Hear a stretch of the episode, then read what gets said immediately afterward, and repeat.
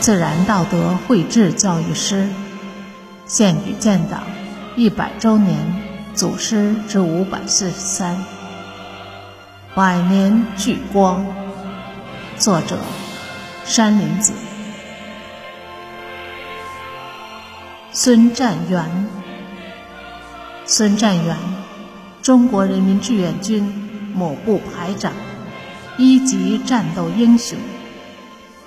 一九五二年十月十四日，在上甘岭战役的战斗中，孙占元率全排担任突击作战任务。他沉着指挥，打退敌人一次又一次冲锋。战斗中，孙占元腿部负伤，为了不影响士气，他一声不吭。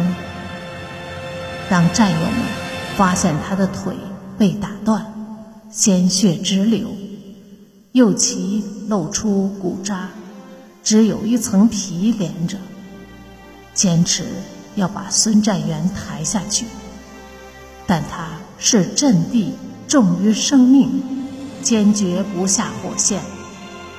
敌军的反击又开始了，孙占元强忍伤痛。